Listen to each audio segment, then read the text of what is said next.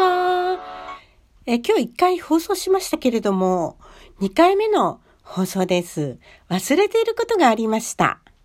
お便りいただいてましたのでね、そのお便りをご紹介したいと思います。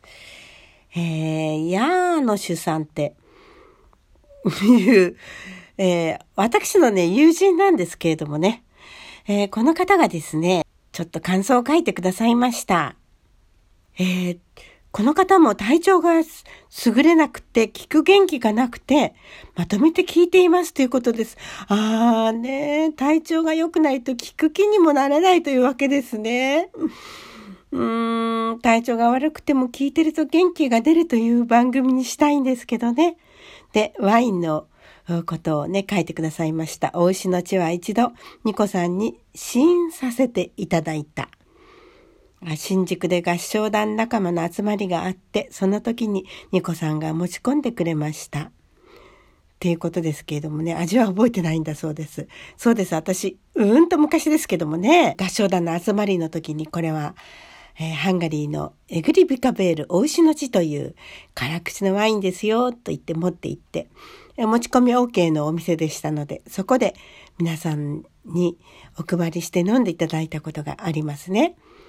それからもう一つですね。お便りですね。えー、王宮の豚飼ヤーノシュは私のことですねって書いてあります。えー、ハンガリーの民話をご紹介しましたけれども、その中にヤーノシュという名前の豚飼いが出てきます。私はこのヤーンチさん。ヤーンチというのはヤーノシュのニックネームなんですね。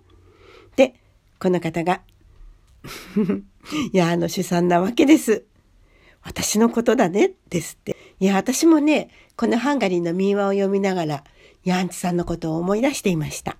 ニコさんが私につけてくれたハンガリー名前ヤンチは、ヤーノシの愛称だねって。あ、そうです。その通りです。ヤンチですね。そして、ヤーノシくん万歳ダビデとゴリアテ、ユリシーズと大男、ヤマタのオロチと誰だったか。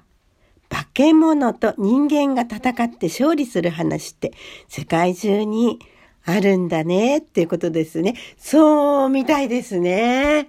私ね、おっしゃったのそんなに、えー、読んでないですね。ユリシーズっていうのはちょっと読んだ記憶がありますけどね。はい。ニコさん巻き舌うまいよって。あ、巻き舌、巻き舌出てきましたっけ？忘れちゃった。一週間ぐらい前に収録したものですからね。忘れちゃいましたけども。やんちさん、えー、お便りありがとうございました。皆様もぜひ、えー、お便りをお寄せください。お便りマークのところをクリックして、それで質問も受け付けますし、感想などお寄せくださったらすごく嬉しいなえちょっと調子が悪いこともありますので、ペースをダウンしようかと思います。これまでね、毎日、あの、頑張ってオンエアしてきたんですけれども、聞く方は大変ですよね。溜まっちゃってね。後で聞こうと思ってると、なかなか聞けないもんなんですよ。ですから、一日おきぐらいにしときますので、のんびりと、どうぞお聞きください。では、2回目の放送も短いですが、これにて今日は、さようなら。